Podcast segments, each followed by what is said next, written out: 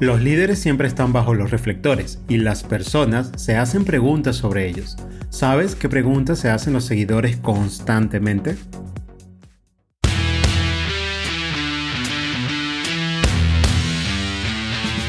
Bienvenidos a Líderes Agilistas. Para alcanzar el estado de ganador requieres de toda la ayuda posible y en este espacio encontrarás reflexiones y herramientas que despertarán el líder que llevas dentro de ti porque sabemos que todos estamos en el mismo ramo de negocio, estamos en el negocio de lidiar con las personas. Por ello, hemos preparado información y herramientas para establecer cimientos en tu camino hacia el éxito. Sin más preámbulos, comencemos.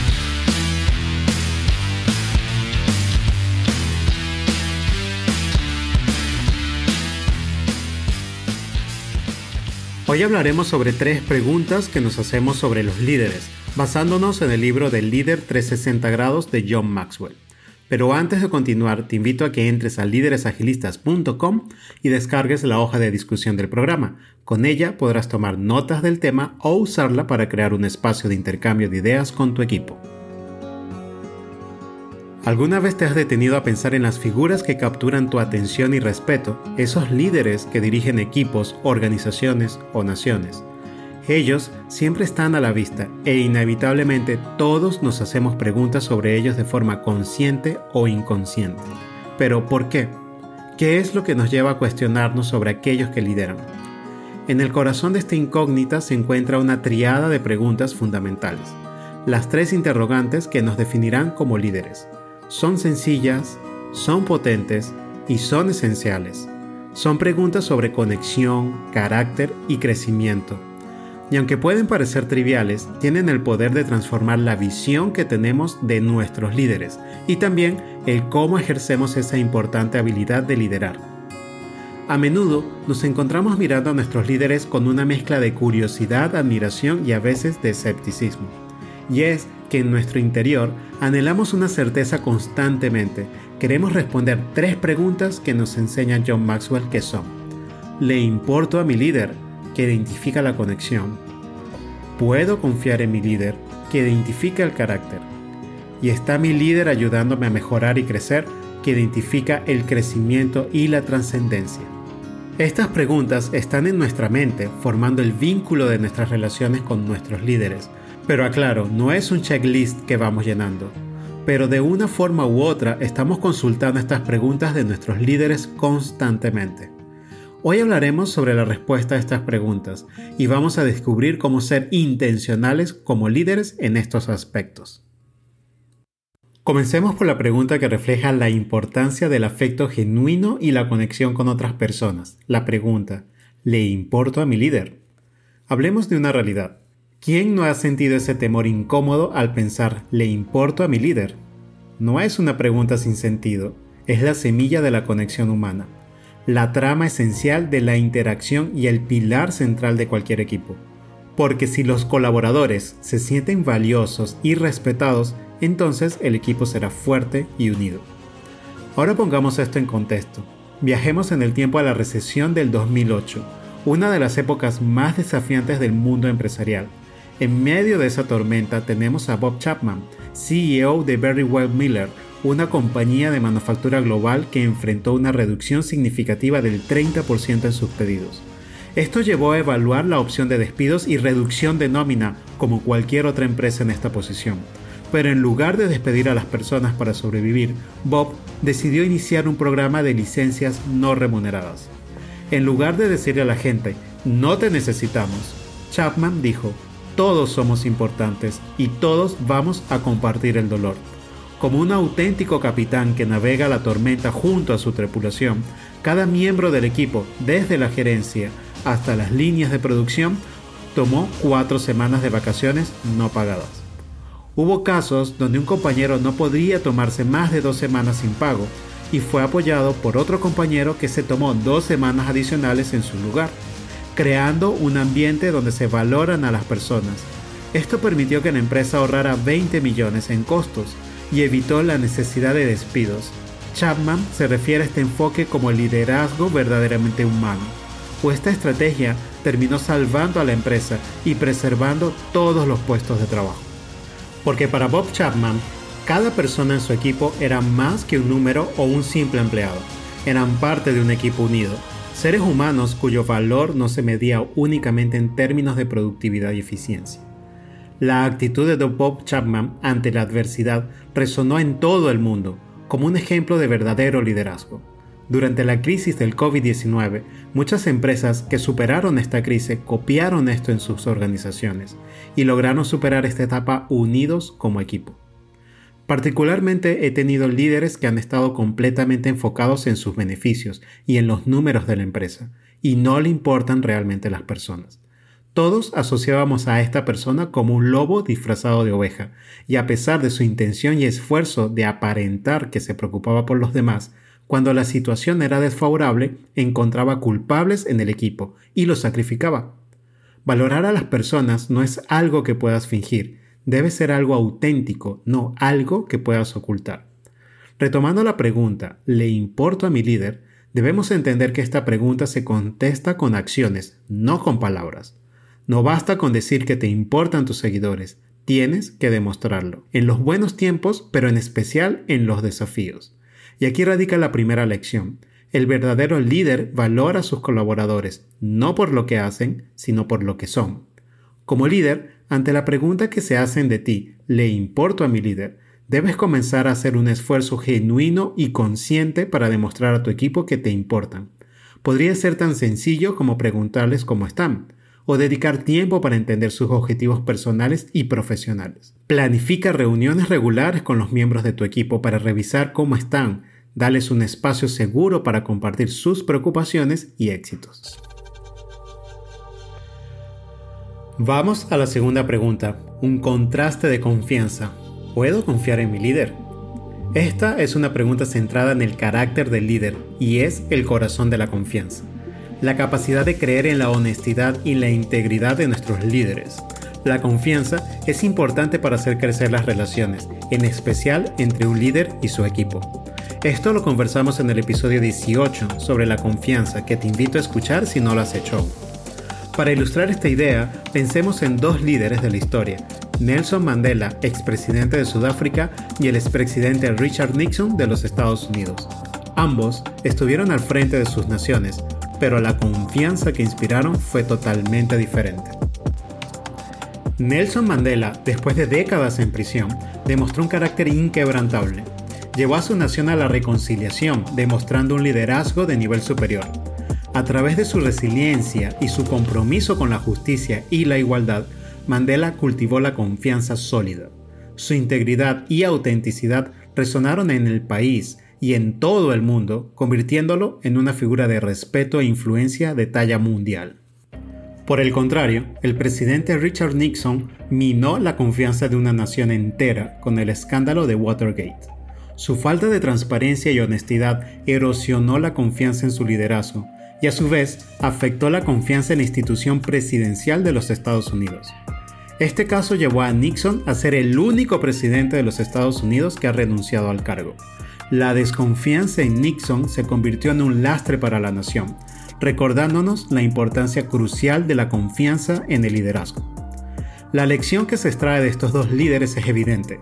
La confianza es esencial. Como líder necesitas demostrar integridad, honestidad y competencia apoyado en un carácter sólido. Porque cuando los seguidores preguntan, ¿puedo confiar en mi líder? Necesitan ver esas cualidades reflejadas en tus acciones. Una vez tuve un líder un poco confiable, alguien que a pesar de ser muy constante con los pagos salariales, era un completo desastre en otros términos de su carácter. Lo veíamos hablando mal de los proveedores, hablando mal de otros líderes de la compañía, e incluso mostraba un comportamiento inadecuado e irrespetuoso a su pareja. Esto socavaba la confianza, y a pesar de que estábamos todos muy comprometidos por la causa, podía sentirse que todos queríamos un verdadero líder que diera la talla en el reto que estábamos enfrentando. Al final, el líder no fue reemplazado y la causa acabó enterrada en el olvido. ¿Alguna vez has tenido líderes poco confiables? Por favor, no seas uno de ellos. Como líder, ante la pregunta que se hacen de ti de ¿puedo confiar en mi líder? La confianza se gana con la consistencia, la integridad y la transparencia. Sé honesto y abierto con tu equipo. Si prometes algo, asegúrate de cumplirlo. No temas a admitir tus errores. Todos tenemos una especie de saldo a favor, porque tenemos el espacio para tener un mal día o una mala semana. Pero recuerda alimentar la confianza en tu entorno. Vamos con la tercera pregunta que refiere al hecho de crear campeones versus el engaño. La pregunta de, ¿mi líder me está ayudando a mejorar y a crecer? Los seguidores miran a sus líderes en busca de crecimiento y desarrollo. Buscan líderes que les brinden oportunidades para aprender, superar desafíos y avanzar en sus carreras. Esta pregunta tan sencilla y a la vez tan profunda tiene su esencia en la necesidad humana de progresar y trascender. John Maxwell nos enseña la ley del límite, que indica que un líder de capacidad 5 no podrá liderar a líderes de capacidad 7 u 8. Enfrentará una barrera, un límite en el liderazgo. Porque si un líder no puede evolucionar, los seguidores de alto nivel no confiarán en su capacidad para guiarlos y lo abandonarán. Esto lo vimos en el episodio 11 que puedes escuchar al terminar este episodio. Por eso, todo líder debe estar dispuesto a crecer y a evolucionar para el beneficio del equipo. Para ilustrar este punto, contrastemos a dos figuras deportivas de alto nivel. Michael Jordan, el icónico jugador de baloncesto de los Chicago Bulls, y Lance Armstrong, el famoso ciclista ganador en el Tour de France. Michael Jordan, más allá de sus propias habilidades deportivas, siempre fue conocido por su enfoque en el desarrollo del equipo. Sabía que cada miembro de su equipo necesitaba mejorar y crecer para lograr el éxito colectivo. Jordan motivaba y enseñaba y lideraba con el ejemplo, impulsando a sus compañeros a alcanzar su máximo potencial. Este enfoque se tradujo en campeonatos y en un legado perdurable, pero más allá de eso, Jordan demostró a su equipo que el crecimiento de cada uno era tan importante para él como lo era su propio rendimiento, y esto lo convirtió en una leyenda. Por otro lado, tenemos a Lance Armstrong, un sobreviviente del cáncer, que a pesar de ganar el Tour de Francia en siete ocasiones consecutivas desde 1999 a 2005, lo que le otorgó un estatus de leyenda en el deporte, quedó al descubierto su intención de un crecimiento individual y no en equipo. En 2013, Armstrong admitió públicamente que había utilizado sustancias dopantes a lo largo de su carrera y que había mentido repetidamente para encubrir su uso. Como resultado, se le despojaron de sus siete títulos del Tour de Francia y enfrentó una serie de consecuencias legales y financieras, donde también tuvo que devolver los premios que recibió en efectivo. Armstrong eligió un camino de engaño y deshonestidad. Engañó a su equipo y a sus seguidores, al punto de que su equipo conocido como Discovery Channel perdió credibilidad, enterrando a alguno de sus miembros en el torbellino mediático que se creó alrededor del caso donde algunos miembros del equipo no lograron continuar con sus carreras deportivas debido a las acciones de Armstrong a pesar de no estar involucrados. Estas dos historias contrastantes nos recuerdan la importancia del crecimiento y desarrollo auténtico. Los seguidores necesitan líderes que realmente estén interesados en su mejora y crecimiento, y que estén más interesados en el equipo que en sí mismos. Porque al final del día, cuando un seguidor se pregunta, mi líder me está ayudando a mejorar y crecer. Lo que realmente están buscando es un líder que los vea, que los aprecie y que invierta en su potencial. Actualmente sigo a líderes muy interesados en el crecimiento colectivo, líderes que tienen la creencia de que el pastel es lo suficientemente grande para todos. Y a medida que todos crecemos, el pastel también se hace más grande. Puede sentirse en el ambiente la vinculación con estos líderes de manera muy fuerte. Se crean lazos difíciles de romper, el tipo de lazos que tienen la fuerza de cambiar y transformar países enteros. Y en tu entorno, ¿a cuáles líderes sigues que te hacen crecer?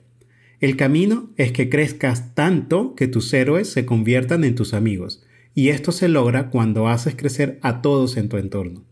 Para entender la pregunta de mi líder me está ayudando a crecer y a mejorar, como líder fomenta un ambiente de aprendizaje y crecimiento dentro de tu equipo, proporciona retroalimentación constructiva y ofrece oportunidades de desarrollo a tus seguidores. Celebra sus logros y ayúdales a aprender de los fracasos.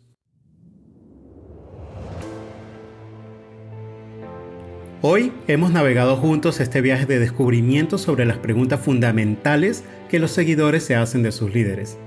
¿Le importa a mi líder? ¿Puedo confiar en mi líder? ¿Mi líder me está ayudando a mejorar y a crecer? Cada una de estas interrogantes aborda un elemento esencial en el liderazgo y su influencia en quienes nos siguen.